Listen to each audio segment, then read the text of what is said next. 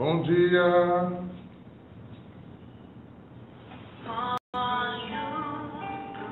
Céu, vejo as estrelas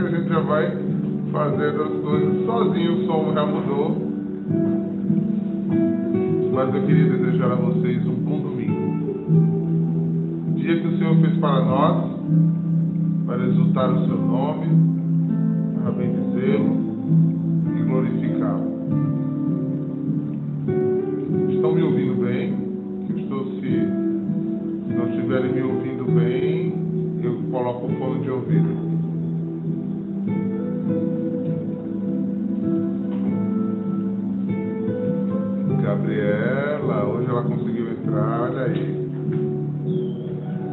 O Nilo está dizendo aqui que está ótimo, que bom.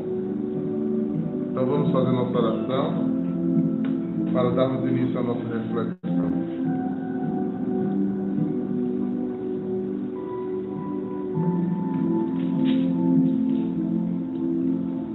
Em nome do Pai, do Filho e do Espírito Santo. Amém. Não fecheis coração, diz o Salmo 94, mas ouvi a voz de Deus. Senhor meu Deus, nesse dia que o Senhor fez para nós, hoje precisamos te exultar e te exaltar acima de todas as coisas. Queremos dizer-te, no mais fundo do nosso coração,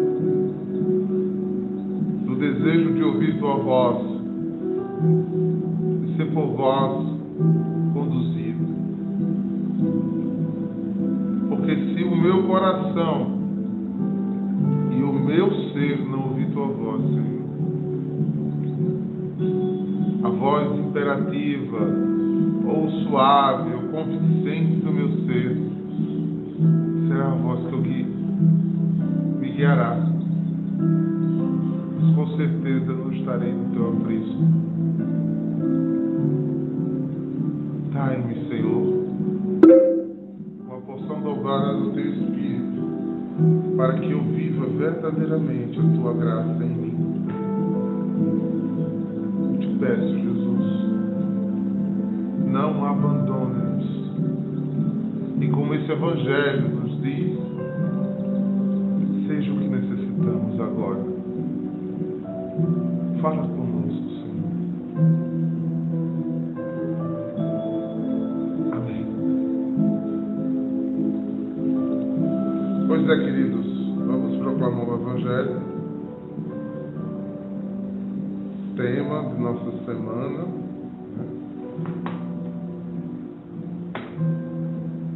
Para que a gente possa tirar para nós o, o necessário para o nosso né? nossas lições do dia a dia. O Senhor esteja convosco. Ele está no meio de nós. Proclamação do Evangelho de Jesus Cristo segundo Mateus. Glória a vós, Senhor. Naquele tempo disse Jesus: Se teu irmão pecar contra ti, vai corrigi-lo, mas em particular, a sós contigo. Se ele te ouvir, tu ganhaste o teu irmão. Se ele não te ouvir, toma contigo mais um ou duas pessoas para que todas as questões sejam decididas sobre a palavra de duas ou três testemunhas. Se ele não te der ouvido, dizei à igreja. Se nem mesmo a igreja ele ouvir, seja tratado como se fosse um pagão ou um pecador. Em verdade, em verdade vos digo: tudo que ligares na terra será ligado no céu, e tudo que desligarem na terra será des- desligado no céu. De novo eu vos digo: se dois de vós estiverem de acordo na terra sobre qualquer coisa que quiserem pedir, isso lhe será dado, concedido pelo meu Pai que está no céu. Pois onde dois ou três estiveres reunidos em meu nome, eu estou aí, no meio deles. Palavra da salvação. Glória a vós, Senhor.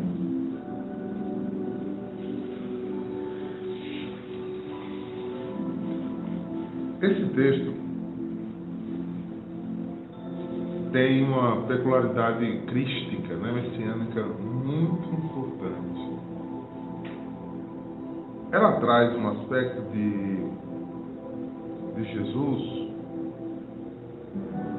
não era, né, não era muito diferente do rabinato, né, que trabalhava muito com os anciãos. né, Eles traziam no templo os anciãos para os assuntos estratégicos né, de governo e trazia o sinédrio na estratégia né, da religiosidade cultual.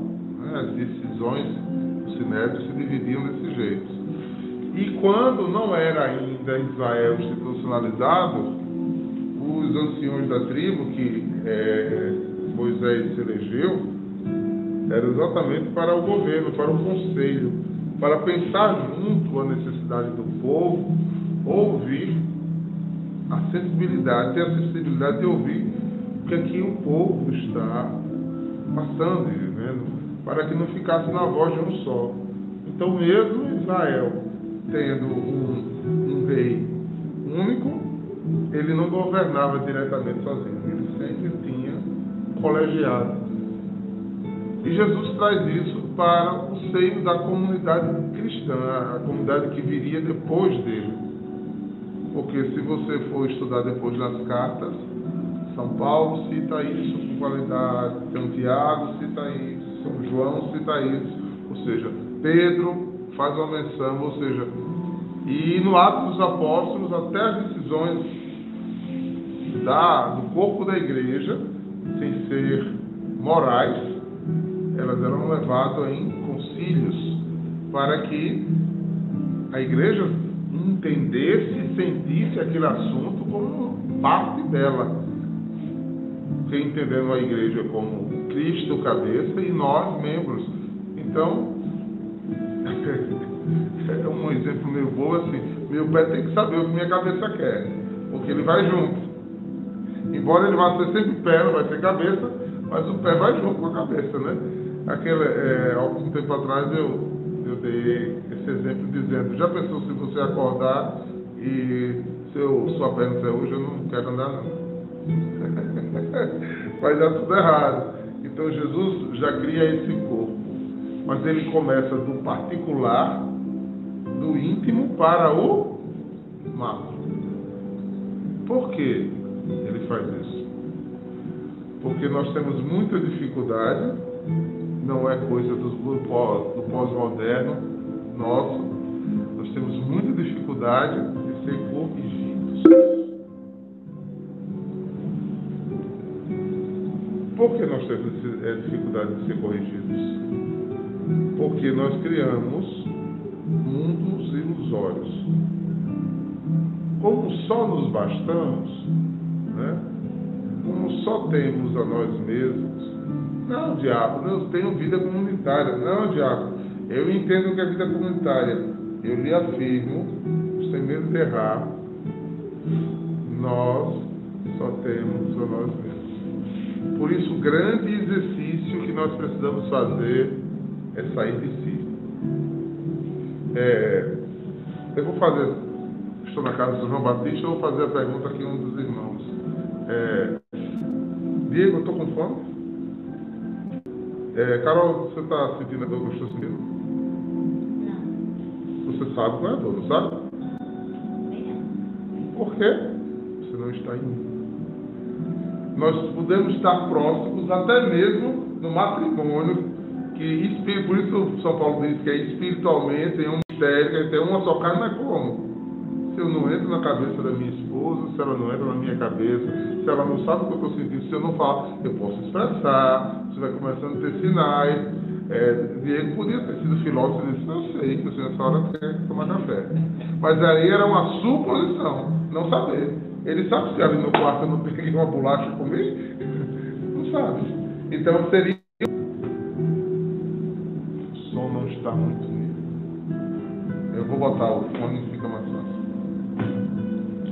Som ambiente capta interferência, né? Deixa eu botar aqui.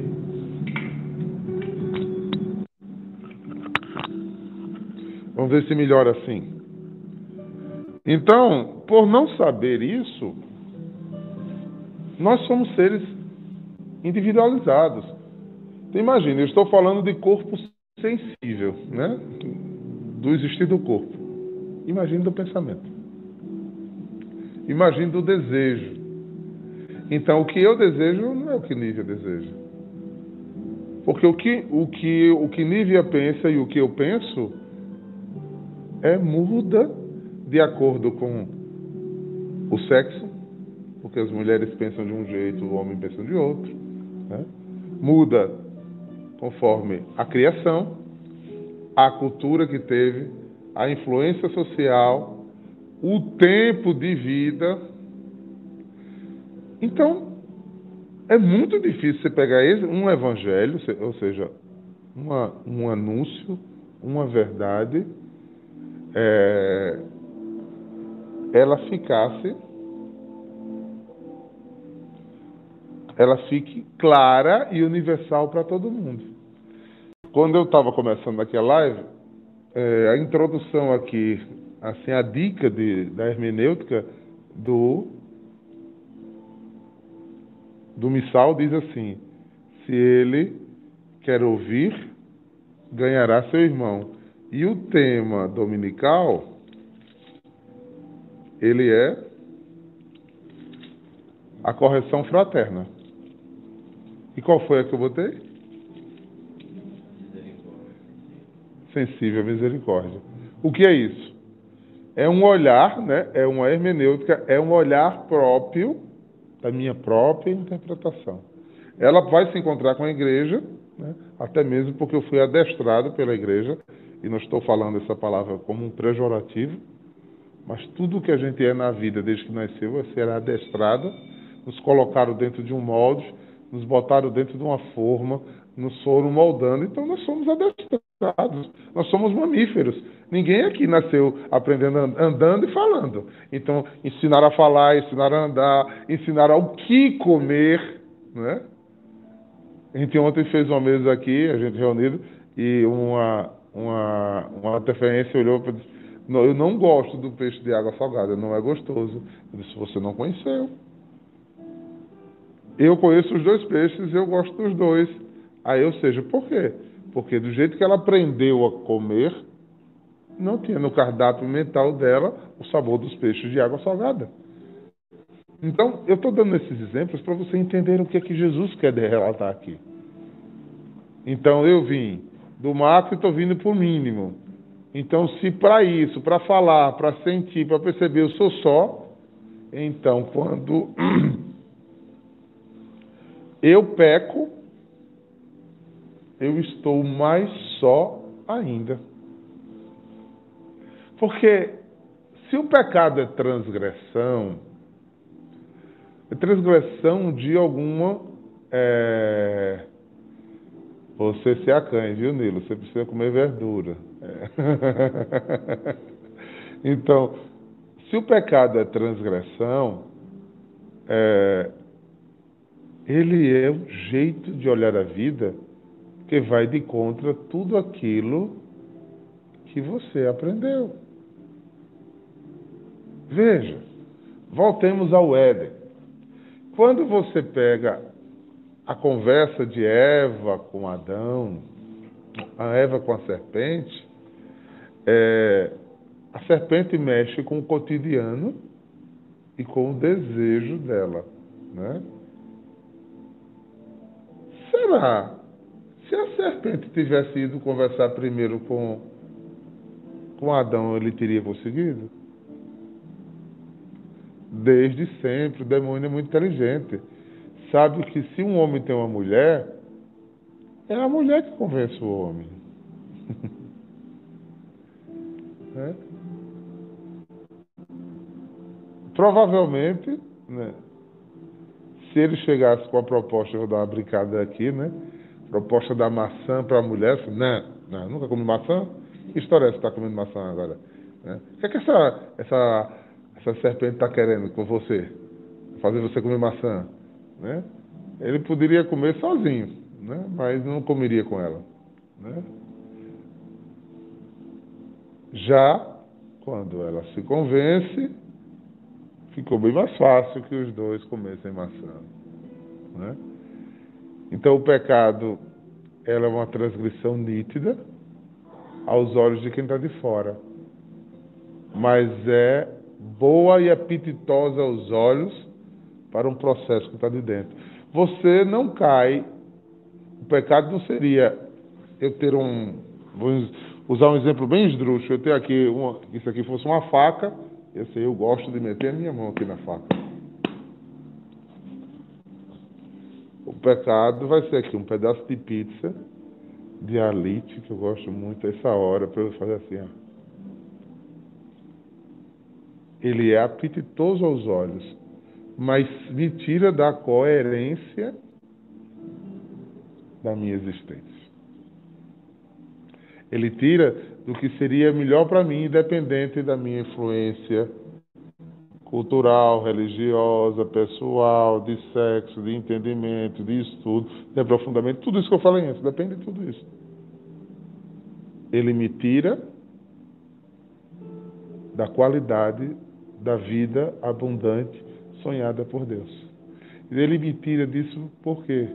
Porque ele me leva a um caminho que ninguém pode entrar, é um caminho egoísta. É um caminho meu. Não sei se vocês estão conseguindo acompanhar onde eu quero chegar. Por conta de tudo isso que eu falei, agora chegou-se ao centro. Mas o outro irmão é ofendido pelo meu pecado, porque tem três dimensões do pecado. Então, eu tenho todo esse mundo egoísta reinado em mim. Eu falei do pecado pessoal. Mas eu posso pecar contra Deus, contra mim e contra meu irmão. Aqui é, se teu irmão pecar contra ti. Então, se o meu egoísmo, se o meu jeito de ver, se a minha forma de pensar, se a minha transgressão não feriu só a Deus, não feriu só a mim, feriu o meu irmão, que do mesmo jeito é amado e filho de Deus igual a mim, eu saí da sintonia do meu irmão. Eu fiz uma barreira. O pecado contra o irmão é um, um, quebra, um quebrar da unidade. Quando eu peco contra o meu irmão, eu me separo. E é quando eu me separo que eu sou alvo fácil do inimigo. Porque por isso, para a gente ter a presença de Deus, a gente precisa estar unidos e reunidos. Então, o maior trabalho de Satanás é colocar divisão no meio de nós. Né? A disseção. Porque às vezes a gente pensa que o pecado é só uma briga, é algo que nos agride mesmo. Não, mostra pequenas discórdias. Né? Onde aí eu penso, né? por exemplo, já faz quantos anos que eu, que eu convivo com certas, certos irmãos aqui que torcem por um certo time, né? que inclusive alguns não comem nem verdura, né? É, e a gente olha para é, caminhos diferentes porque o meu jeito de não pecar olha para um outro time, né? Ele já riu aqui, ó, né? É, com muita mais salvação, né? Com muita mais unção de Deus. Mas ele insiste em olhar para o outro lado. É um pecado grave isso, né? É, é só um exemplo para você verem que de uma coisa tão simples, você ver como a gente pode ter pensamentos de pecado. Olha, o cofundador já se manifestou aqui também Tipo, é um negócio sério isso, rapaz. É sério. É, olhares diferentes nos mostram mundos diferentes.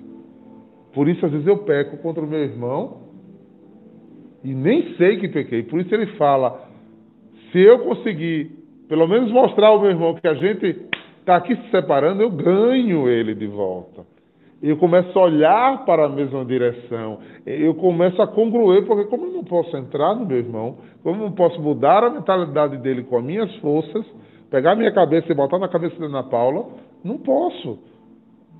Eu preciso fazer o que nós às vezes temos mais dificuldade de fazer, que é uma arte da filosofia, que chama-se dialogar. Né? O diálogo é a capacidade de fazer o outro compreender qualquer coisa que você quer expressar. É, na língua portuguesa, nós temos a comunicação e expressão, é a arte de fazer a pessoa ser entendida pela outra. E quando eu consigo fazer isso numa transgressão, isso é um ganho, isso é uma vitória. Porque quando há uma disserção, onde há um partido, é mais difícil congruer. Porque quando eu tenho uma coisa que eu defendo de unhas e dentes, eu tendo a me fechar, a não a me abrir ao diálogo. Por que quando a gente briga a gente grita? Porque tu quer escutar o outro. A gente grita porque o outro tem que me escutar. A verdade é minha, eu tenho que impor ela. Então eu perco a cabeça. Né? Por isso, quanto mais perto do coração, mais menos eu falo ou falo mais baixo. Quanto mais longe do coração, mais eu grito, enceno, uso força física, porque eu quero que a pessoa entre dentro de mim, coisa que ela não pode fazer nunca. Né? Então, toda vez que você, meu irmão, ou, ou qualquer um de nós, brigar, que voou panela, né? que foi na hora que você não conseguiu chegar perto do coração do outro. Né? Onde você não conseguiu entender o outro, não ganhou ele. Aí Jesus, matreiramente, no dia do Senhor, é, ele vai falar de correção fraterna, vai, é um olhar muito especial essa semana toda. O que é que nos separa dessa unidade? Porque eu não posso viver um Deus ilhado, isolado. Eu preciso da vida comunitária. Para que o pão seja partilhado, eu não posso comer sozinho para que a minha oração seja edificante, não posso só rezar sozinho. Senão era o meu Deus, no meu próprio altar, na minha própria vida, do meu próprio jeito, e eu e eu mesmo. Era eu e Deus. E se eu não tivesse uma experiência verdadeira com Deus, o que, é que viraria? Um ídolo. Né? O meu ser ilhado iria se autodestruir. Com certeza. Com certeza. Eu preciso dessa interação. Aí qual o segundo ponto? Veja como eu andei só para falar dessa frase, né? Mas agora vai mais rápido. Porque você já entrou nesse pensamento. Aí ele diz, aí, mas você, se você não ganhou seu irmão, se você não conseguiu convencer, se os seus argumentos não foram suficientes, por mais que o mundo nos faça isolados, né?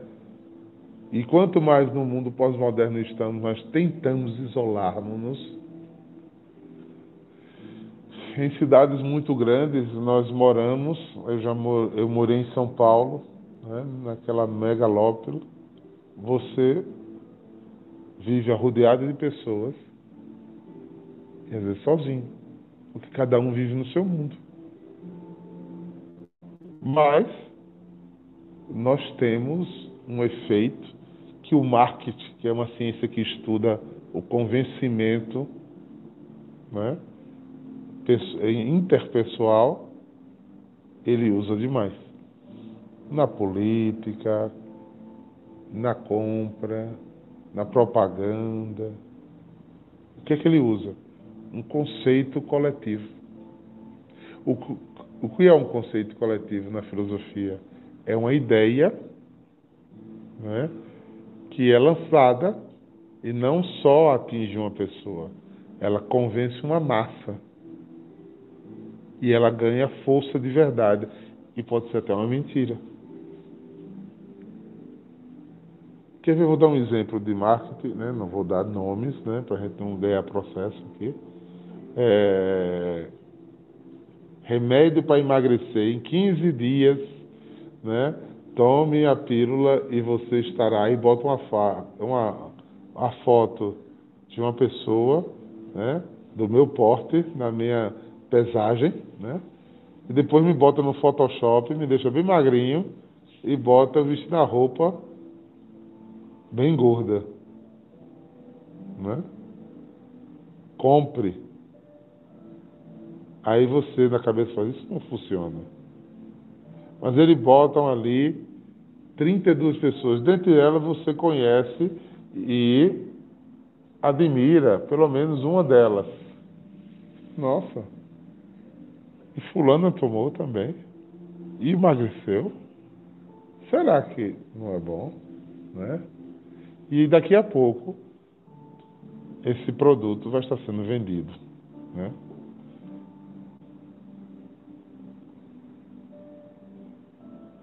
Vocês entenderam? Então, se você pode facilmente fazer isso com uma coisa tão boba, a gente faz isso, né? É, Hitler conseguiu manipular uma nação inteira com um pensamento genocida, né? diabólico. Ele conseguiu é, convencer uma nação, é lógico que não foi unânime, né? mas a massa que ele movimentou foi tão grande que causou essa ferida no mundo, que foi a Segunda Guerra. Né? E você acha que isso está sanado? O governo alemão, o povo alemão hoje, que é um povo tão humanista, tão respeitoso, ainda sofre ataques de neonazistas, espalhado ainda no mundo inteiro. Um pensamento egoísta que convenceu outros pensamentos. Então, tanto isso causa o mal, como eu estou dando exemplos mais, como causa por bem. Então, se eu não conseguir sozinho interagir com meu irmão, eu chamo uma cultura de massa. Pessoas que pensam igual a mim, para tentar dizer, meu irmão, olha, é você que precisa mudar o pensamento. Olha, Paulinho, irmã Coca, né, Soraya, também pensa desse jeito. Olhe como a gente olha. Por favor. Olha, nós estamos olhando certo. Se a pessoa for sensata, ela faz. É, rapaz, não. Aí, é, Eu pensei que era só ela, mas fulano também pensa. E se for uma pessoa de peso para você, não é? Isso é mais forte ainda. Né? Você faz. É, peraí. E quando você faz essa vírgula interior, que você abre essa possibilidade de ser questionado, você devolve a capacidade do diálogo. Porque quando você se fecha no seu mundo, a pessoa pode ó, falar o que quiser, porque você não se abre. Você não se abre ao novo, você não se abre ao que você não conhece, você não se abre a outra ideia. Então não há interação, não há comunicação. O pecado não é um bloqueio. Isaías diz que é um bloqueio entre eu e Deus. Não consegue. Então o que você fala não chega a Deus, o que Deus fala não chega a você. É, Jesus só fez assim, ó. O que você fala não chega do irmão, o que o irmão fala não chega a você. Então a segunda chance, tentativa, é três, quatro pessoas fazendo essa força para que essa barreira caia e o que eu falo chegue a você. Porque a liberdade que Deus nos dá permite eu me guardar na minha verdade absoluta, que já é um pecado. Né? Quando você vai amadurecendo, você pode ter sua opinião, mas quando você vai se tornando um ser humano adulto, você consegue escutar o outro. Embora você até não concorde, mas veja, quanto mais você é impulsivo e imaturo, você não escuta nem o outro. Você age pelos seus próprios instintos. Quando você aumenta a capacidade de escutar as pessoas, isso muda a sua história relacional. O que é um bom líder? É aquele que manda nos outros? Não. É aquele que consegue fazer o que a gente falou ontem, eu e o irmão Coca. Mexer numa pedra de xadrez, numa mesa de xadrez.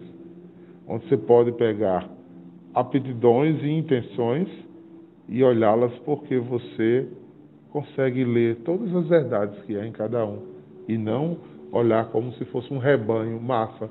A gente não conduz o ser humano como conduz é, manadas de bicho. Porque todo ser individual tem suas próprias verdades, suas próprias necessidades, suas próprias intenções, e elas precisam ser dialogadas, não impostas. Tudo que você faz por, por imposição, um dia você pode quebrar a cadeia e se romper. Né? Então, a arte do convencimento é a arte de trazer o outro a, a ter a luz. Né? Porque nós temos dois tipos de ter luz. Quando uma verdade, como Jesus revelou, nos invade, ou quando, por chegarmos ao limite da nossa miséria, como o filho pródigo, a gente cai em si. Faz. Mas eu tinha outras possibilidades. Por que eu estou insistindo só nessa? Por que eu estou com esse pensamento repetitivo? Eu estou indo, já estou da lama, já estou desejando comer o que os porcos comem e não saio dessa situação? Não tenho coragem de mudar? Então isso me é um limitador em mim. Né? Isso é um, e às vezes a pessoa fala e a outra não escuta, porque ela só pensa como ela botou na cabeça. Né? É, e a gente vê esse traço repetitivamente em outros atos. Uma pessoa que é muito centrada no seu próprio pensamento, ela não se abre a, prova, a conhecer outra cultura, ela não, ela não tem um olhar misericordioso para um diálogo ecumênico com outras religiões, ela não se abre a provar coisas que ela, é, comidas que ela não provou, ela, ela fica vai se ilhando na sua verdade. Então, ela só vive aquilo, como disse Nilo, né? Não gosto de verdura e não se abre a provar verdura de jeito nenhum. Né? Embora seja um, pre, um preparador físico né? É saudável, né? não se abre ao novo. Né? Né? Mas por quê? Você veja aquela outra coisa que eu disse ainda agora, né? ele não, não se abre para ver que não é bom né? andar com aquele tipo de time que ele anda. Né? Ele não se abre ao novo. Você está vendo? Eu estou usando brincadeiras para a gente entender como é difícil entrar nesse mundo. Porque ele vai rir aqui e vai dizer, ó, está brincando aqui. Ele vai dizer o quê? Esse é o meu mundo. Essa é a minha verdade. Essa é a minha vertente. Esse é o meu jeito de ser. e o nosso jeito de ser é a única verdade que temos, porque a gente não pertence ao outro. Né? É aquela, aquele teste da neurociência. Se alguém aqui, quem é capaz de me emprestar uma mão aqui? Só a mão, não precisa aparecer na, na tela não, só a mão. Alguém? Vai, Carolzinha, me empresta uma mão aqui. Olha só, aparece aqui, né? Só a mão. Isso. Você está você está sentindo a minha mão?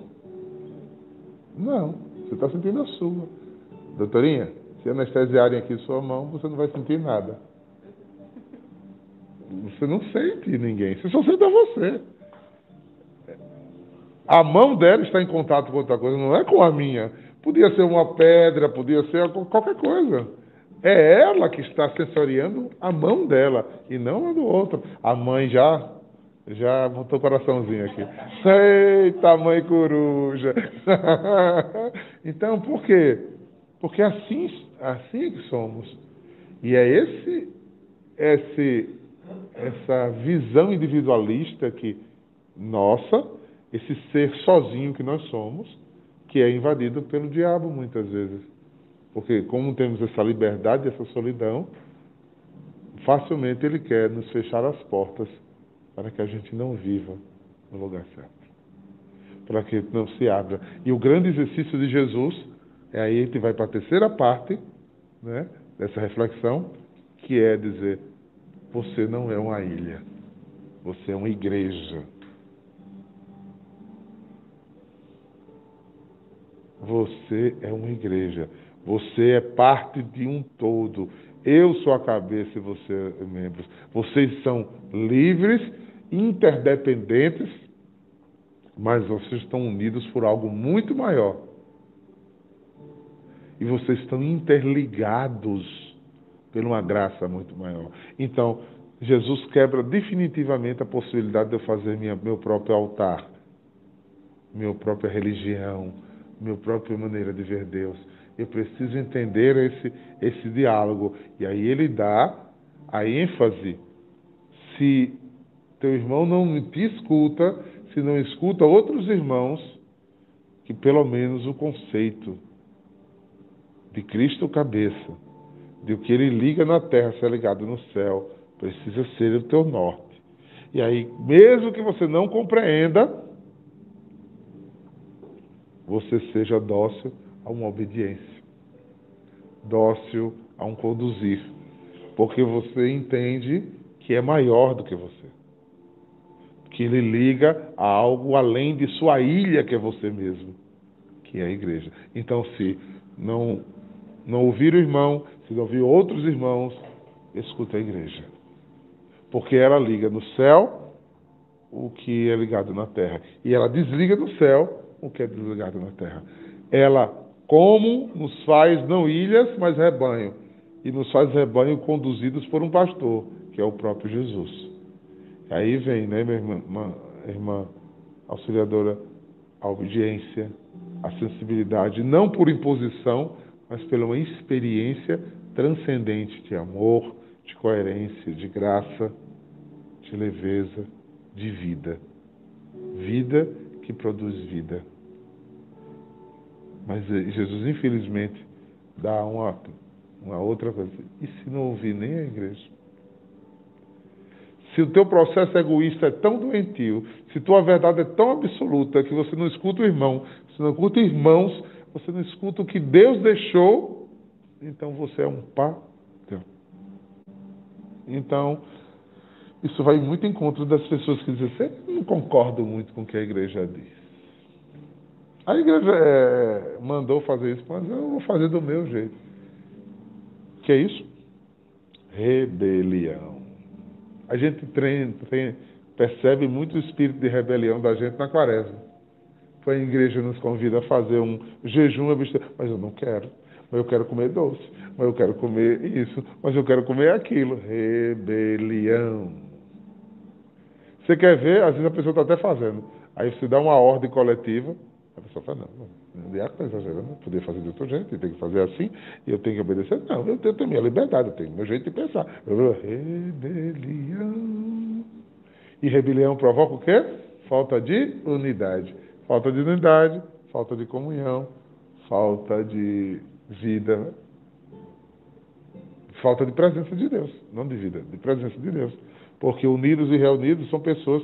Ah, não, é porque é, isso é manipulação de massa, isso é alienação. Então você não tem seu jeito de pensar e tem que, tem que se, se submeter. Rebelião. Rebelião. Eu concordo, eu até concordo com o Diaco fala, mas quando o meu formador fala, ele é igualzinho a mim, faz alguma coisa, não sei o quê. Rebelião. Por que eu vou ter que obedecer? Por que eu tenho que, que ter formação todo mês? Por quê? Por que eu tenho que dizer? Por que eu vou, vou viajar e vou dizer a, a, a, alguém, ao meu formador, que vou viajar? Eu não.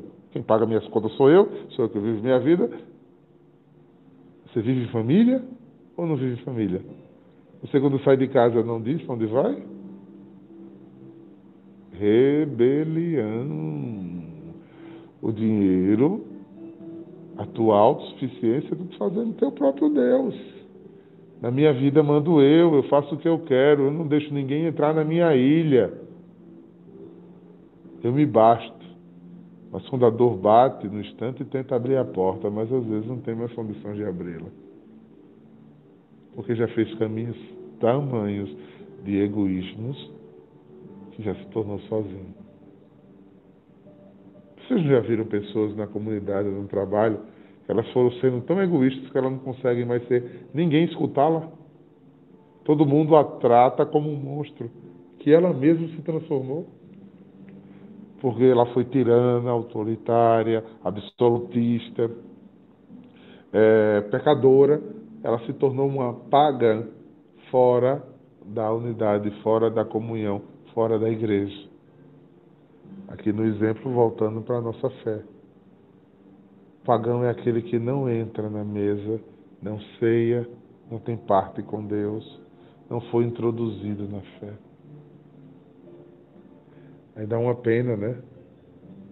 Um pecador público, alguém que é, hoje traduzindo essa palavra, tenho certeza que eu não tenho, eu não estou com outras Bíblias aqui. Essa tradução do pecado público pode ser um secular, um sem vinculação, sem ligadura.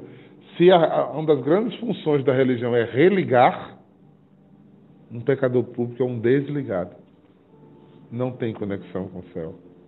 Não se comunica. Porque não soube ser humilde. Não soube ceder pensou que é uma ilha. Nós temos característica de ilha, nós temos capacidade de fazer pontes e deixar as pessoas nos conhecer e conhecer outros. Judas é um exemplo disso. Andou na igreja, mas foi fechando todas as suas ilhas e morreu sozinho, esbagaçado, esbagaçou-se, destruiu-se, porque não permitiu fazer pontes com os diferentes, mais irmãos, com os incongruentes, mais irmãos, com o que não entendia, mas tinha, quando eu não entendia um, quando eu não entendia alguns, eu me submetia pelo menos à igreja, que eu sabia que ela era mais sábia do que eu e poderia me conduzir. E aí, o fecho desse evangelho é se a gente conseguiu entender toda essa essa dinâmica que eu trouxe na cabeça de vocês agora, eu vou ganhar um, um, um bálsamo, um presente. Jesus disse que se eu começar a romper tudo isso, onde dois de vós estiverem de acordo sobre a terra, ou seja, pensando no mesmo, rezando do mesmo jeito, agindo como irmãos, inseridos na família, a minha oração tem força. Ela tem graça, ela tem sustento. Nós temos experimentado isso muito na comunidade. Quando a gente reza com unidade, é diferente como o Espírito age. Porque a gente dilui nossas diferenças e deixa que o amor seja o bálsamo que sou dos dois seremos sempre diferentes. Mas quando eu sou capaz de amar o outro como ele é, eu faço uma ponte com ele. Porque eu quero amar o outro do que ele seja como eu quero que ele seja. Mas eu preciso amar o outro como ele é, recebendo dele o que ele pode me dar. Aí isso vai fazendo pontes, isso vai gerando esta bênção do versículo 19. De novo vos digo: se dois de vós estiverem de acordo sobre a terra em qualquer coisa, o que quiseres pedir, isso lhe será concedido pelo meu Pai, porque você rompeu a barreira do pecado original, a vontade de ser seu próprio Deus, a vontade de ser sozinho e autorrealizador. E você se tornou alguém capaz do coletivo, do igreja, religado a uma verdade maior do que eu, que me santifica, que me transforma, que me faz ser uma pessoa livre, capaz de, versículo 20, pois onde dois ou mais estiverem reunidos e, e tenham sobre si o meu nome, que é não o meu, o de Deus, nós aqui nos reunimos com uma, um nome, ser cristão. Eu não sou Eduardo Henrique Valentim de Souza, eu sou Eduardo Henrique Cristão.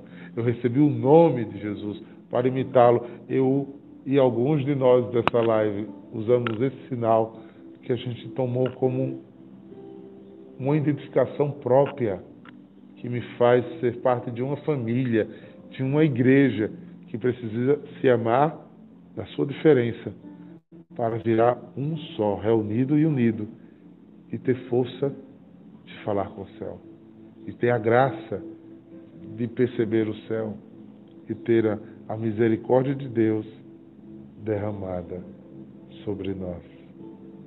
É isso que esse Evangelho me fala ao coração hoje. É isso que eu venho sentindo há tanto tempo, irmãos, em meu coração. Esse desejo de viver unidade. Unidade transformadora.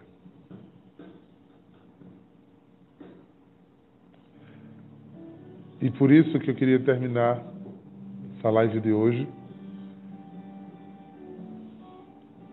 pedindo que se você percebeu com essa reflexão que alguém bem perto de você, da sua família religiosa, da sua caminhada, ainda não, não percebeu isso, ou foi atingido pelo vírus do apartamento, né, do, da, da disseção, encaminhe esse vídeo, faça com que essa palavra chegue. Creamos que a gente tem que anunciar. Creia que a gente precisa bater para ver se o outro abre. Tente primeiro sozinho ver se você convence seu irmão, se não chame outros. Vamos tentar não perder os irmãos que Deus nos deu. Vamos acreditar que aquele ser escolhido por Deus é parte da igreja que estamos reunidos lá em cima, no céu. Existe um mão que nos sustenta, que no Calvário, que na cruz, morreu por mim e por você. Criamos nisso. Vivamos produzindo essa unidade, essa reunião,